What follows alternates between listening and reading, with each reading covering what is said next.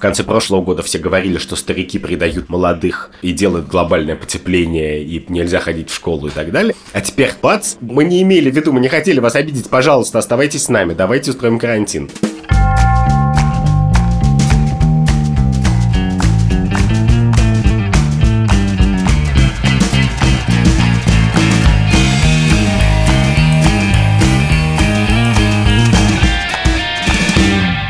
Привет, это подкаст «Так вышло», я Катя Крангаус. А я Андрей Бабицкий. Этот выпуск мы пишем из наших разных квартир, и поэтому имейте в виду, что в эфире могут появиться дети или даже собаки. И мы довольно опупевшие, признаться честно. Ну что, идет всего лишь третья неделя карантина и первая неделя жесткого карантина, но говорить мы будем не совсем об этом. Да, мы будем говорить про оптимизм. Ты будешь говорить про оптимизм, я буду говорить про пессимизм. Ну ладно, видишь, когда-нибудь ты дойдешь до такой стадии, что ты захочешь поговорить про оптимизм. Но я вообще известный оптимист, исторический. Я всегда считаю, что завтра все будет плохо, а послезавтра хорошо. Я в этом смысле оптимист. А я всегда, ты знаешь, считаю, что сегодня хорошо, а вообще все очень плохо. Да, поэтому, может быть, кто-то мог бы решить, что наоборот, ты оптимист, а я пессимист. Но Касательно коронавируса, эпидемии и пандемии, я большой оптимист. Мне кажется, что это невероятное свидетельство морального прогресса человечества. То есть ты хочешь сказать, что то, что сейчас происходит, это хорошо, я правильно понимаю? Да. Ха-ха-ха. Вот ты помнишь, например, 2-3 января этого года? Ты знаешь, я была в Калифорнии. Я прилетела в Калифорнию, светило солнце, было синее небо, океан плескался. Мы сняли зимние куртки, шапки, шарфы. Понятно. Да, помню. 2-3 января, 3 кажется, весь мир обсуждал, что сейчас будет ядерная война потому что Америка с Ираном что-то не поделили, и это было прямо серьезно. Вот есть какое-то такое общее представление о том, может сейчас бабахнуть или нет. Это называется часы судного дня, знаешь? Такие часы, которые показывают, типа, а сейчас 58 минут. Это значит, может наступить полночь и долбанет все. Потом начались австралийские пожары. Австралийские пожары, потом саранча в Эфиопии, и потом коронавирус. Поэтому а, и, и, и ты подводишь нас медленно к тому, что все это к тому, что будет очень хорошо. Да, да, да. Ну, во-первых, хуже уже довольно сложно. Но главное, что вообще-то я гораздо больше боюсь ядерной войны, чем любой пандемии. Потому что, во-первых, от ядерной войны погибнет гораздо больше людей. Во-вторых, значит, все начнут мстить и погибнет еще раз гораздо больше людей. В-третьих, мы абсолютно не понимаем, что делать в этой ситуации. Ну, в смысле, делать особо нечего. И в-четвертых, ядерная война — это еще убийство. Это когда одни люди убивают других, а не происходит природная катастрофа. Слушай, ты только что доказал, что может быть гораздо хуже. Но я хочу еще сказать, что у меня сегодня такое неудачное настроение, что я даже забыла сказать, чтобы на нас подписывались во всех приложениях подкастных, ставили нам оценки и рассказывали о нас своим друзьям, потому что это единственное, что повысит наше настроение. Да, если у вашего бункера есть аккаунт в Фейсбуке, то тоже подписывайтесь на нас.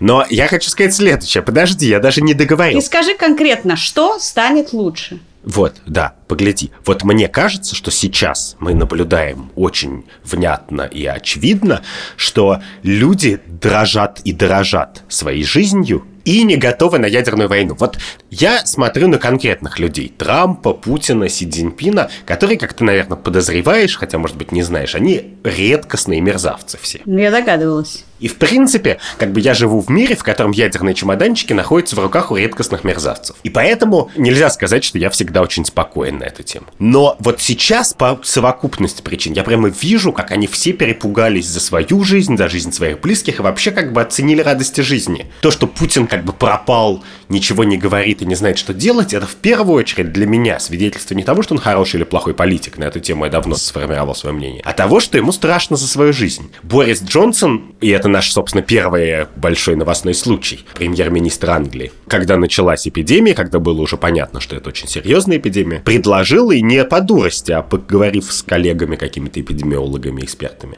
предложил защищаться от нее тем, что называется herd immunity, стадный иммунитет. Идея была в том, короче, что стариков, значит, мы изолируем, все остальные болеют. Очевидно, что будет много смертей, но много смертей и так как бы нас ожидают впереди. Никакого другого способа бороться с э, болезнью быстрого нету и так далее. И, в принципе, это было бы все очень рационально, но там была большая проблема, что как бы рациональный расчет чужих жизней – это не то, что оказывается сейчас в, значит, 2020 году кому-то нужно. А нужно всем оказалось спасти все жизни, спасти как можно больше, бороться за каждую. И весь мир сказал, окей, мы сейчас отправимся в настоящую, не Собянинскую, а настоящую самоизоляцию, мы все будем, значит, как подорваны носить маски, сидеть дома, значит, и варить суп, лишь бы кого-нибудь спасти, и вообще мы впервые в истории эпидемий решили, как бы, что мы будем бороться не только за то, чтобы, значит, нас миновало, а вообще за то, чтобы всех миновало. И это какой-то очень большой шаг вперед, а главное, я говорю, что он откатывает часы судного дня, и что в настроении, когда люди так напуганы, значит, эпидемией, они точно не устроят ядерную войну. Понимаешь, я слышу в твоем восхищении этой ситуации очень статистический, абстрактный подход. Тебе нравится, что статистически мы решили снизить риски. Но если рассматривать каждой отдельной жизни, то ничего этого не произошло. На самом деле происходит абсолютно естественный общественный инстинкт. В Индии, как ты знаешь, начали бить белое население. Там заперты в гостиницах австралийцы, которые боятся выйти, потому что полиция очень жесткая, население очень жестко реагирует на белых, потому что они считают, что это белые принесли заразу. А дальше смотри еще ближе. В Москве нельзя, например, сейчас ты говоришь не в Собянинском карантине, но Собянинский карантин уже почти очень жесткий в Москве. Нельзя заботиться о своих пожилых родственниках, которым, в свою очередь, нельзя ни гулять с собакой, ни вообще никуда выходить, если им больше 65 лет. Где же тут надежда на спасение? Нет, погляди. Это же очень статистическая мысль у тебя, как у Бориса Джонсона. Ты сказал, он был дурак, он думал, что он статистически так выиграет, но, слава богу, статистика по-другому распределяется. Нет, слава богу, Борис Джонсон заболел коронавирусом. В смысле, слава богу, я надеюсь, у них с ним все будет хорошо.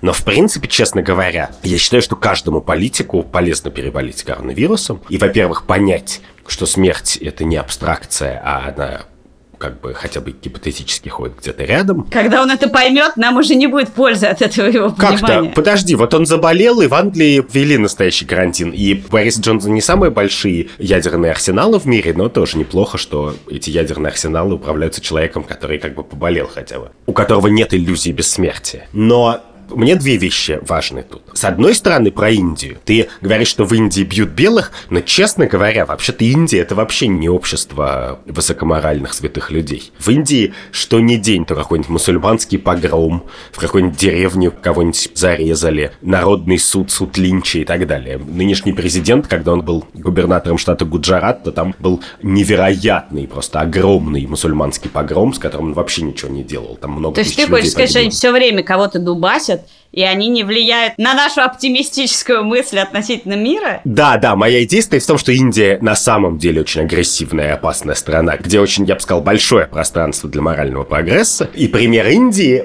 для меня не очень в этом смысле показательный, хотя, конечно, думаю, что карантин в Индии, к сожалению, приведет к множеству ненужных смертей, просто потому что, как бы, в Индии чуть что, так уж с плеча. Слушай, я раскрою небольшую тайну нашим слушателям, что я, например, была полной апатии на летучке по подготовке этого выпуска, потому что мне кажется, что вообще этические коллизии сейчас абсолютно никого не волнует. Раньше мы с тобой жили в прекрасном, дивном новом мире и думали, вот если меня плохо обслужил официант, надо ли ему давать чаевые или нет – и мы с тобой, значит, буквально в какие-то детальки вдавались э, суррогатного, значит, материнства, как там генетика устроена, и вот тут вот есть Зачем маленькие... ты вспоминаешь прошлую жизнь? Маленькие какие-то лазейки для этических вопросов.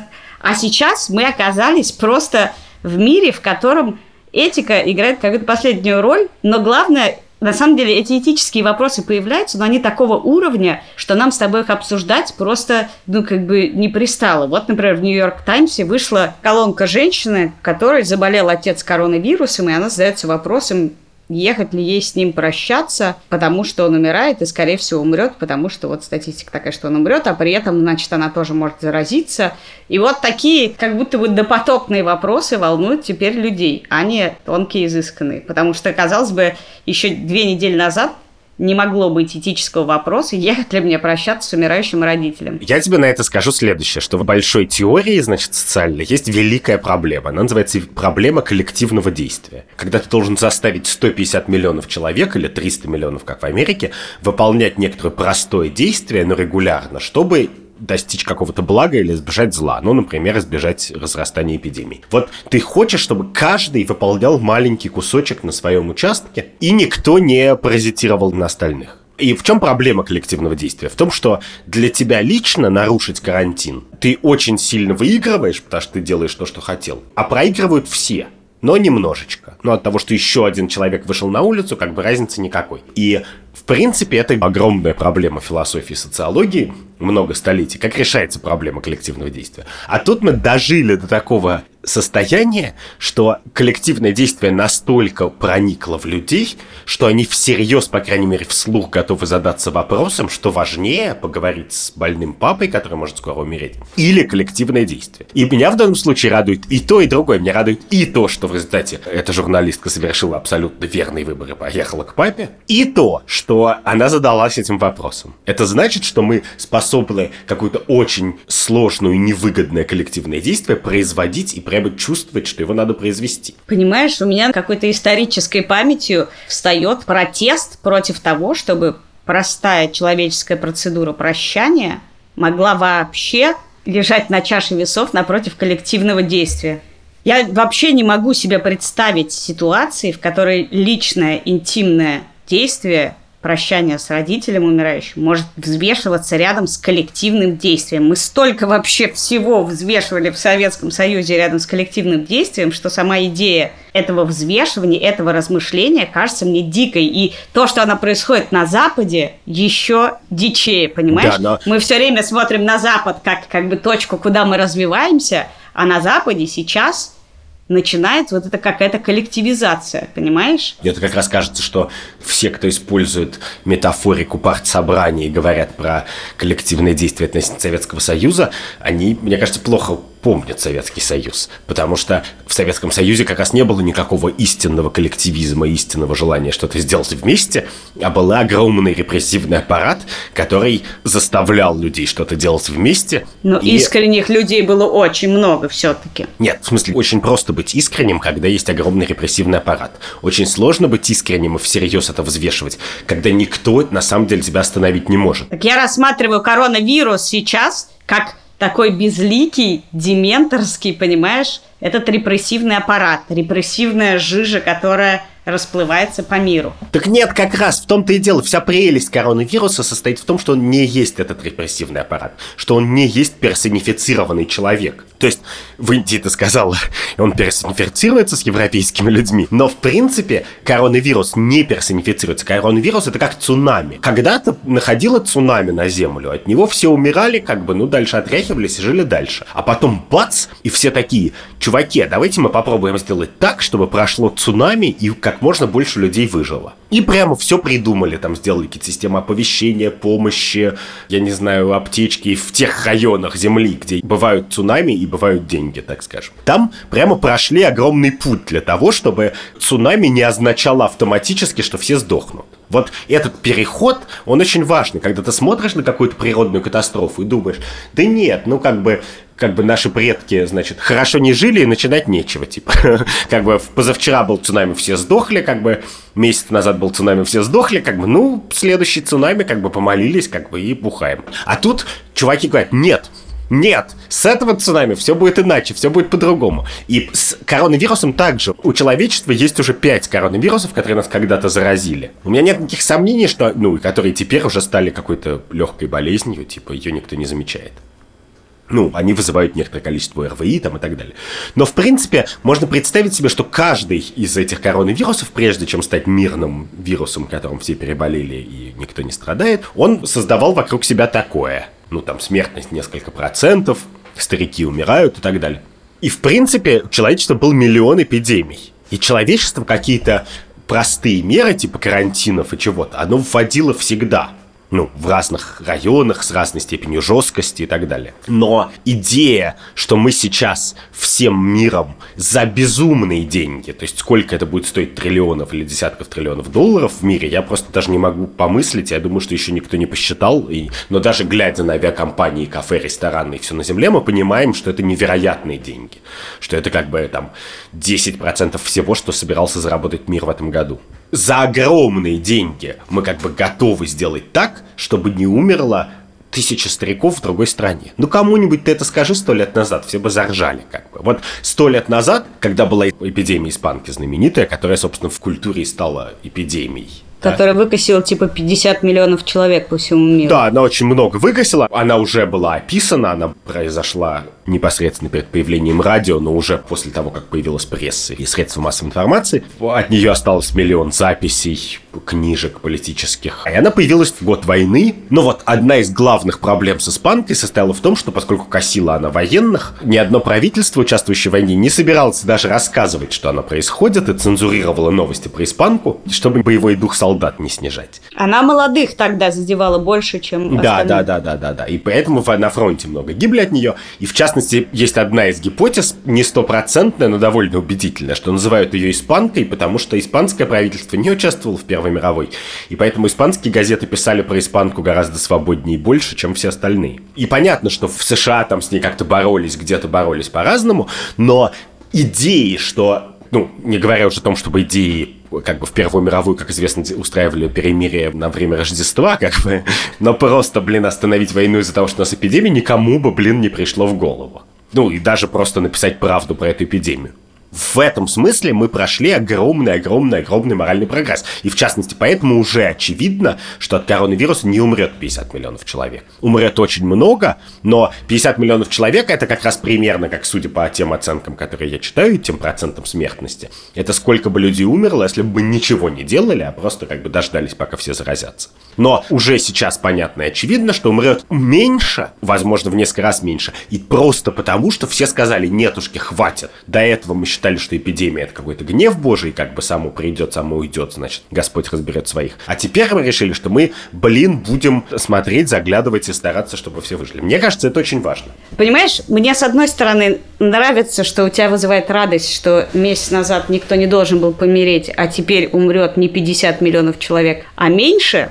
Но с другой стороны, я все время думаю о последствиях что эти последствия, они не только в смертях, понимаешь? Конечно. Что есть еще много опосредованных смертей, которые произойдут от банкротства, от нищеты, от голода, от того, что кто-то кого-то дома прибьет. Да, вот я, я скорее верю в как кто-то кого-то дома прибьет, я не верю в нищету и голод в современном мире. Ты их записываешь туда же, куда индийцев, которые бьют белых, они все время будут голодать и мереть от голода, и поэтому мы в них не верим. Наоборот, надо понимать, что за последние 30 лет уровень нищеты и голода в мире сократился в несколько раз. И везде, кроме Африки, его не существует уже совсем, и, и не появится голода как голода, даже голода как Россия 93 -го года, в смысле ограниченности продуктов, нас не ждет. Хотя нас ждет сильное понижение качества уровня жизни.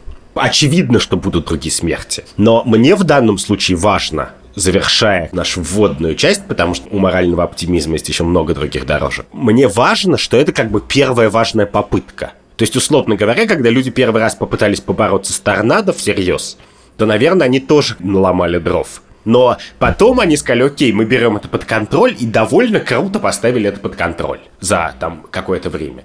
И идея, что такую невероятную природную силу человечества берет под контроль, заранее признавая, что это будет очень дорого, невероятно дорого, как бы это отметает все, включая всякие истории про рептилоидов. Как бы рептилоиды были бы довольны. Страшно представить себе другие дорожки твоего оптимизма.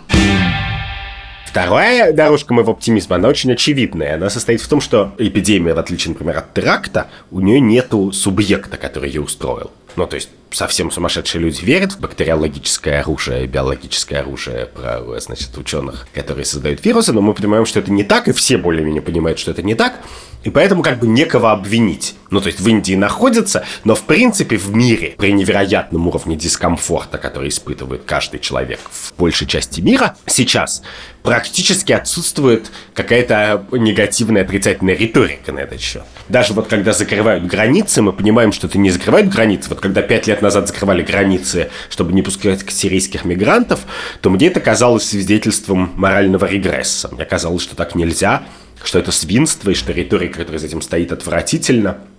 и последствия отвратительны.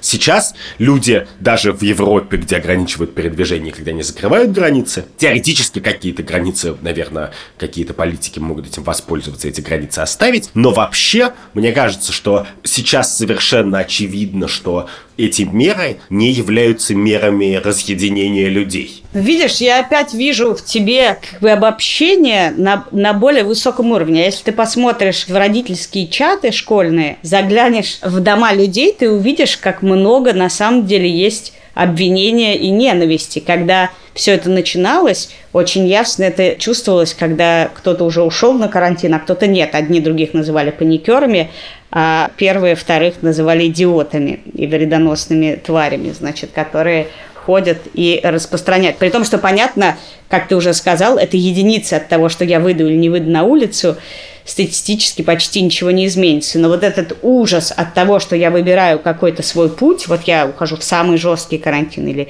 в средний карантин, а кто-то выбирает другое, вызывал абсолютную ярость, конечно. И люди очень много ссорились по этому поводу. И ссорились внутри домов, когда один человек выбирал соблюдать карантин, а другой нет. И это лишало смысла действия первого. Но к тому же, мне кажется, что эта ненависть, она придет. Люди не умеют переживать, не находя козла отпущения. Я когда-то читала книжку Рене Жерара в переводе Гриши Дашевского – про козла отпущения, про то, что в любом обществе по любому поводу должен быть козел отпущения. Потому что таким образом общество скидывает всю свою негативную энергию, все свои претензии, всю свою неустроенность в кого-то. Он всегда найдется. Даже если его сейчас нету, то он обязательно найдется. И в этом смысле я-то думаю, что сейчас мы очень все увлечены, все сервисы доставки продуктов дико растут, на какие-то десятки процентов в день ложатся сервера утконоса, взлетают продажи Яндекс Лавки, что-то, что-то, что-то, что-то. И все дико зависимы от курьеров, но я-то абсолютно уверена, что мы козлами отпущения сделаем курьеров. Потому что курьеры – это люди, которые сейчас ходят в каждый дом, в каждую квартиру, или почти в каждый дом, почти в каждую квартиру, трогая руками все эти ручки. И тогда, через две недели, когда у нас начнется пик заболеваний, мы будем спрашивать, как так? Я уже четыре недели сижу дома. Каким образом это все продолжает развиваться? А, это курьеры. Вот кто трогал все всюду, повсюду. И то, что вы им мерили температуру, мне не помогло. Когда это случится, Кать, я буду знать, кого винить в этом. Тебя. Потому что ты только что всем дала идею. А Может так... быть, у кого-то есть более лучшая идея козла отпущения, но я тебя предупредила, у меня очень пессимистичный Да, я, я, я думаю, что когда Дашевский переводил Жерара, то он его переводил для того, чтобы козлов отпущения было меньше, а не больше. Но нет, нет, нас это не остановит. Может быть, максимум, на что я рассчитываю, что козлами отпущения станут работодатели курьеров. Я как анархист, как всегда, надеюсь, что козлами отпущения станут правительство. Ты думаешь правительство, а правительство думает, что во всем виноваты люди, которым сказали, что у вас не рабочая неделя, неделя, а они, сволочи, поехали на шашлыки. И поэтому все новости про введение жесткого карантина начинались с того, что в Берри взбешены были шашлычниками в парках. Правительство – это помимо шашлычников, единственная реальная группа людей, которые очевидно и на камеры собираются вместе и нарушает карантин. И у меня тут смешанные чувства, как у анархиста, потому что, во-первых, я думаю, что от них еще ждать говнюков, а с другой стороны, я думаю, что, может, они заболеют уже наконец, и, может, тогда у них изменится отношение. Я реально думаю, что это важная штука, какое-то ощущение, что ты не небожитель, что тебя это у так тебя или иначе касается. абсолютно библейское вот это напасти для смирения. Так подожди, после саранча саранчи... напала. Да-да-да, именно После пожара в саранче, что я должен был думать, как бы? Ты как старый еврей. Да, да. Ну, в смысле, окей, я долго от этого бежал, но вот в 2020 году как бы началось.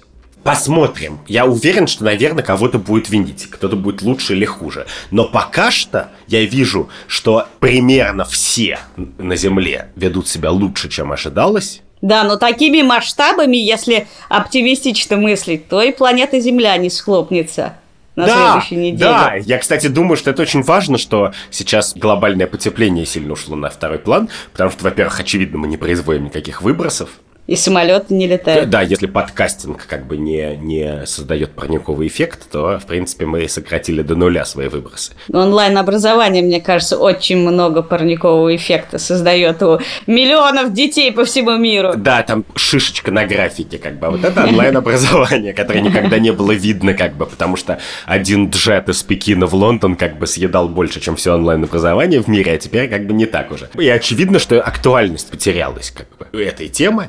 И главное, что это как-то очень справедливо, что в конце прошлого года все говорили, что старики предают молодых и делают глобальное потепление, и нельзя ходить в школу и так далее. А теперь, бац, мы не имели в виду, мы не хотели вас обидеть, пожалуйста, оставайтесь с нами, давайте устроим карантин. Я еще тебе скажу про более узкий взгляд на ненависть, что есть огромная группа пострадавших, которые сейчас испытают ненависть просто как никогда. Это люди, которые подвергаются домашнему насилию. Дети, женщины, старики, кто бы это ни был, люди, запертые с теми, кто их избивает, мучает и терроризирует, очень сильно пострадает. В каждом доме, понимаешь, появится этот козел отпущения. Будь это собака, кошечка, стена или живой человек.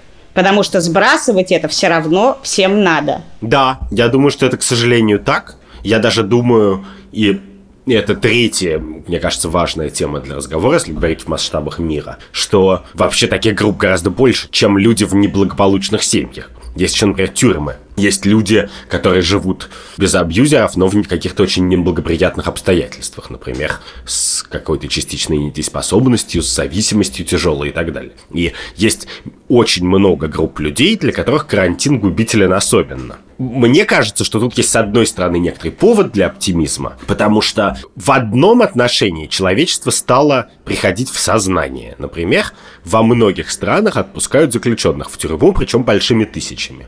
И Пример этому дал Иран, а не какая-то страна первого мира. Но к Ирану присоединилась Германия, Канада, США. США это очень важно, потому что США самая трюкнутая на тюрьмах страна в мире. И, в принципе, для меня это просто как осанна, потому что считалось, что заключенные, ну, конечно, должны сдохнуть, тут даже не обсуждается. Как бы сами заслужили себе коронавирус, с одной стороны. С другой стороны, очевидно, что как раз заключенные — это единственная группа населения, которая 100% не виновата в распространения эпидемии. Вот точно не заключенные летели на самолете из Уханя в Милан. Привет, Лева. Это единственный, видишь, плюс, который я вижу оптимистичный, что во время записи подкаста меня может поцеловать сын. Да. В здоровые времена такого и представить себе было да, нельзя. Да, сразу козел отпущения. Я понимаю, да. Вот. Э, заключенные всегда были абсолютно расходным материалом. Как бы, ну уж точно мы их не будем спасать, точно о них не будем думать, они сами все заслужили.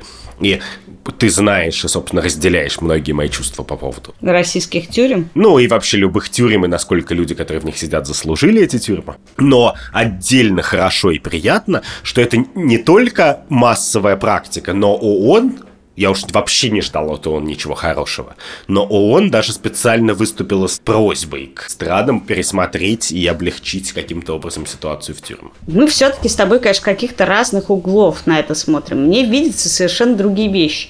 Мне кажется, в мире, в котором ты не можешь позаботиться о самых близких своих людях, о своих стариках, о своей работе, о своих детях, ты вообще потерял контроль, очень сложно всерьез думать о помощи кому-то. То есть по какой причине распускают тюрьмы, я не знаю. Там должны быть еще какие-то экономические причины, что лечить будет дороже, чем сейчас отпустить или еще что-то. Но я точно знаю, что дико провалился благотворительный сектор. И для меня это очень объяснимо. Ну, денег не стало, да. Да, денег не стало, потому что когда я не знаю, как я выживу, то все эти благотворительные подписки, на которых так работала, не знаю, все, весь фонд «Нужна помощь», и вообще очень многие благотворительные фонды научились работать с подпиской. Это значит, что когда у тебя все хорошо и все предсказуемо, то есть как бы такой еще luxury у тебя привычка, или не luxury, в библейском смысле, может быть, ты как бы очень большую часть, ты ежемесячно отдаешь. В тот момент, когда ты не понимаешь, что тебя ждет через месяц, ты перестаешь ежемесячно, что бы то ни было, отдавать. За 20 дней марта почти 20 тысяч пожертвований, 20 тысяч пожертвований, это март еще, да, это две недели назад, не прошли в фонде «Нужна помощь» по причине отсутствия средств на картах. Скорее всего, люди сняли деньги и держат их теперь дома в кармане. Это значит, что мы на самом деле перестали помогать ближним. Они начали. Нет, ну это не так. Смысл подписки состоит в том, что не то, что люди снимают с карточки все до копейки, чтобы, не дай бог, у них не списалось 200 рублей. Они снимают деньги обычно, потому что у них просто какие-то другие финансовые проблемы. И да, конечно, подписка проседает, когда финансовые проблемы. Мне кажется, это скорее свидетельствует о том, насколько грохнулась экономика, чем о том, насколько люди как бы изменили свои приоритеты. А кроме того, мне кажется, что эти данные еще свидетельствуют о том, что поразительно, насколько как бы небогатые люди поддерживали третий сектор. Понимаешь? То, что ты говоришь, что вот все дело не в людях, а люди становятся лучше, и мы реагируем лучше. Меня пугает еще то, что очень резко все изменилось. Очень резко мы не готовились к этому, а мир действительно очень резко переобулся. Самолеты отменились, значит, проблема глобального потепления отошла на второе место. Мы все завели какие-то QR-коды. В Германии, не знаю, уходит уже по справкам на антитела. Мы не отходим от дома дальше, чем на 100 метров – Вопрос в том, что когда это закончится, а это закончится в ближайшие месяцы, ц, ц, ц, ц, не знаю сколько, то я-то боюсь, что люди восстанавливаться будут совершенно не так резко, что вообще этого восстановления не произойдет на мелком уровне, на уровне благотворительности, огромное количество благотворительных фондов просто не доживут до этого. А когда доживут, то у них будут такие потери. Люди не побегут 20 тысяч человек класть деньги на счет, чтобы возобновить свои подписки. Я думаю, что ты права. Я гораздо больше боюсь не даже не за благотворительные фонды, а за 20 тысяч кафе и ресторанов, потому что когда они закроются и не откроются, то как бы людям будет нечем просто делать эти подписки. И, в принципе, нас ждет потрясение большого уровня. Вопрос вот в чем, что мне вообще не кажется, что был шанс, что у нас не будет потрясения. Такого просто не бывает, что у тебя пандемия, и все вообще как бы ниже радаров, экономика работает, все работают, все как в порядке. В любом случае нас ждал невероятный какой-то большой удар. Вопрос в том, как мы его встречаем, о чем мы говорим, как мы принимаем решения и так далее. Ты знаешь, у меня родилась одна оптимистичная мысль под конец нашего выпуска. Давай, давай. То, что мы с тобой тут говорим, это признаки тревоги. Тревога – это когда что-то случилось, ты ничего не контролируешь, ничего не понимаешь, все резко изменилось, и ты испытываешь абсолютно беспомощную тревогу. А когда все это уже произошло, когда все уже случилось, и когда через месяц эти последствия настанут – то мы всего лишь будем испытывать стресс, стресс, адаптацию, мы будем адаптироваться. И испытывать стресс – это гораздо более продуктивные, конструктивные чувства. Ты можешь многое сделать по этому поводу. Да, это правда, конечно. Так, в принципе, мы и сейчас, мы что, как будто мы работать перестали, черт возьми. Но сейчас мы идем по приборам, понимаешь, а потом будем адаптироваться. Вот хорошо. Уже будет чем заняться, да. Да, но, кстати, мы будем адаптироваться, имея невероятную новую информацию. Мне на самом деле это приятно, потому что я-то думаю, что коронавирус это не самая страшная эпидемия, которая ждет человечество. А могут быть и хуже, могут быть разные. То есть ты хочешь сказать, что когда я буду испытывать стресс, адаптацию и радоваться, потому что это единственное хорошее, что я запланировала, то мне стоит тревожиться о еще какой-то неизведанной эпидемии? А ты знаешь, что с точки зрения теории вероятности, когда прошла предыдущая эпидемия, никак не влияет на то, с какой вероятностью случится следующее. Это независимые ну, события абсолютно. Ты потерял меня на этой неделе. Да, я хочу сказать такую штуку, что как этический подкастер, что больше всего мне нравится, главное, мне кажется, достижение человечества состоит в том, что за последний месяц умерла дилемма вагонетки.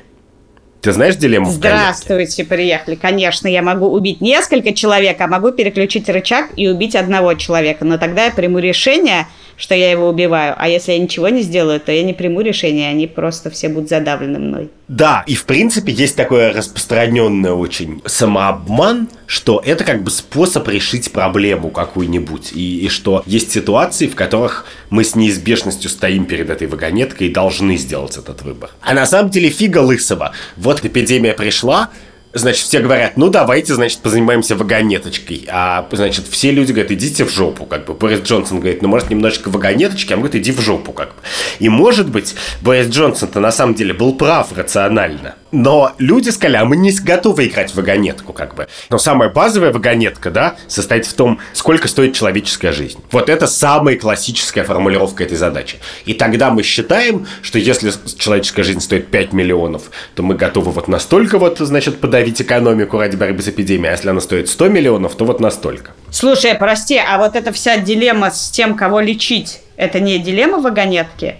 Ну- Лечить ли старого, у которого меньше шансов выжить на ИВЛ, или отдать его ИВЛ молодому, у которого больше шансов выжить? Да, это тоже, тоже классическая формулировка дилеммы вагонетки. Единственное, что это абсолютный как бы fake news. Ну, реально, с одной стороны, врачи так каждый день решают, на кого потратить свое время, а не на кого не потратить, про кого подумать, а про кого не подумать. Как бы доктор Хаус же он тоже как бы не берется за неинтересные случаи, а берется только за интересные. У него вот такой способ решать, кому помочь. Врачи каждый день совершают сложный выбор, на кого посмотреть лишние две секунды, а на кого не посмотреть, кому зайти по пути после смены, а кому уже не заходить и так далее. Миллион выборов. Но реально Я не знала, что они этические. ну как, их можно перетолковать как этические. Они, конечно, не этические для врача, наверное. Я уверен, что хороший врач, он как бы не, не занимается этической рефлексией каждый вечер, иначе бы он стал плохим врачом вроде меня очень быстро. Но понятно, что любой такой выбор можно перетолковать в этом духе. И можно сделать вид, что как бы врачам приходится решать, кого подключать к аппарату ИВЛ, а кого нет.